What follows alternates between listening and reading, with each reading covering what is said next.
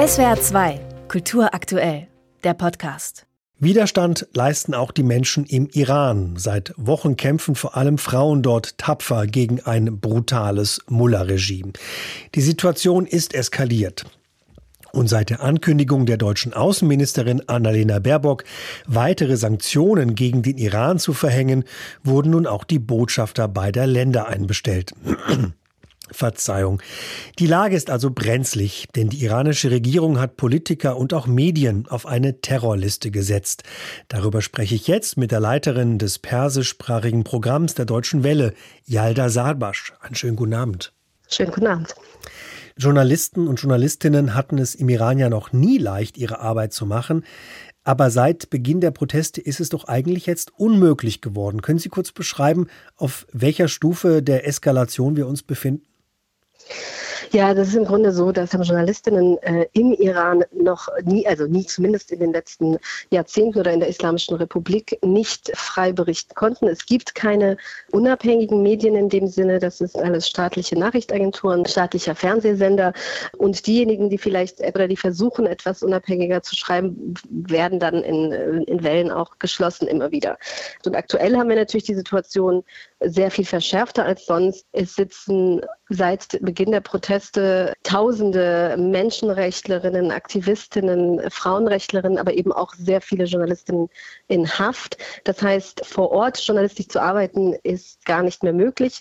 Was aber im Iran tatsächlich ähm, schon immer der Fall ist, weil die Iranerinnen sind sehr erprobt, sage ich jetzt mal so, mit Protest. Das hat das Land also von sehr vielen Protestbewegungen aufgesucht in den letzten 40 Jahren. Es sind quasi Bürgerjournalistinnen. Das heißt, ähm, dadurch, dass dass es vor Ort keine Presse gibt, sind die Menschen diejenigen, die uns quasi die Bilder und die Videos zukommen lassen von dem, was auf den Straßen passiert. Und das sind sehr viele Dinge, die, wenn es äh, nach der Islamischen Republik geht, uns gerne eine andere Version und ein anderes Narrativ erzählt wird. Wir hören aber auch, dass das Mullah-Regime WhatsApp und Instagram gesperrt hat. Internet wurde stark gedrosselt. Und auch viele Protestierende wollen mit dem Handy nicht mehr filmen, weil sie Angst haben, dann vielleicht auch ihre Mitkämpferinnen zu gefährden. Das heißt, welche Bilder kriegen wir denn überhaupt noch? Äh, wir kriegen trotzdem, wir kriegen nach wie vor Bilder und das, ähm, das ist einzig und allein ein Verdienst des Muts der Menschen momentan. Also wir sehen, dass die Menschen im Iran wirklich ihr Leben riskieren dafür, dass sie auf die Straße gehen. Es werden junge Frauen verhaftet, getötet, zu Tode geprügelt, aber auch junge Männer. Die Zahl der unter 18-Jährigen über 30, von denen wir das offiziell wissen. Das heißt, also eine Brutalität, die wir sehen, ohne Gleichen. Nichtsdestotrotz, und deshalb ist das so wichtig zu betonen, schicken uns die Menschen diese Bilder, weil es ihnen wichtig ist, dass die Weltöffentlichkeit sieht, was dort passiert. Weil das die iranische Regierung tut, gerade mit Internet-Shutdowns, haben Sie gerade angesprochen, ist genau das zu verhindern, dass uns diese Bilder erreichen. Was wir machen als Redaktion ist natürlich, das zu verifizieren, kontextualisieren und darüber zu berichten. Sind denn noch Kolleginnen und Kollegen der Deutschen Welle vor Ort? Deutsche Welle Farsi hat keine Korrespondentin vor Ort. Äh, Im Grunde seit 2009 nicht mehr. Seit es der Grünen Bewegung damals wurde es noch mal schwieriger und noch, äh, noch mehr Repressalien gegen Journalistinnen gab. Da gab es eine Welle von Journalisten, die das Land verlassen haben.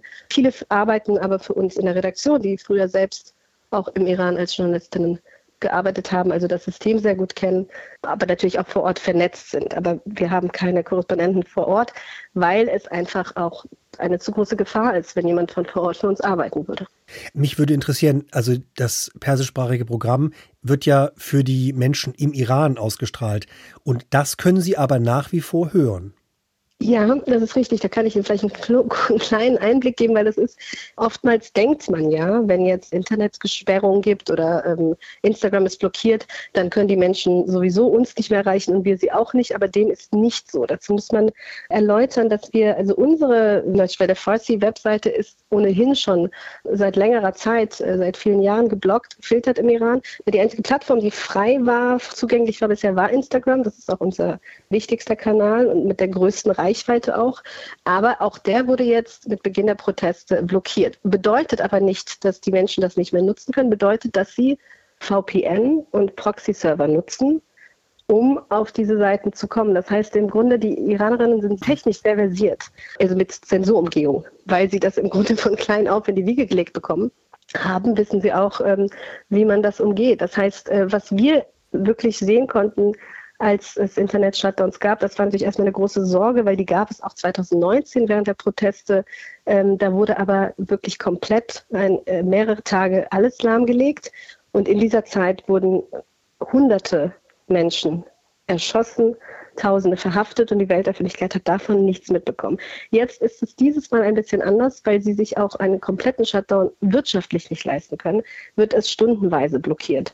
Wir sehen aber ein Gesamt, insgesamt einen Anstieg des Traffics im Iran seit Beginn der Proteste. Das heißt, die Menschen suchen danach, sobald es frei ist oder Zugang besteht, werden Bilder, werden Videos hochgeladen und unsere Reichweite ist tatsächlich, also wir haben Rekordzahlen erreicht, 400 Prozent Wachstum. Wir haben 13 Millionen Instagram-Konten nur in den vergangenen 30 Tagen erreicht. Das heißt, der, der Informationsfluss ist da, wenn auch äh, mit Umwegen und Hindernissen. Die iranische Regierung hat nicht nur westliche Politiker, sondern auch ausländische Medien auf eine Terrorliste gesetzt. Darüber habe ich mit der Leiterin des persischsprachigen Programms der Deutschen Welle gesprochen, Frau Yalda Sadbasch. Herzlichen Dank für das Gespräch. Sehr gerne. SWR 2 Kultur aktuell. Überall, wo es Podcasts gibt.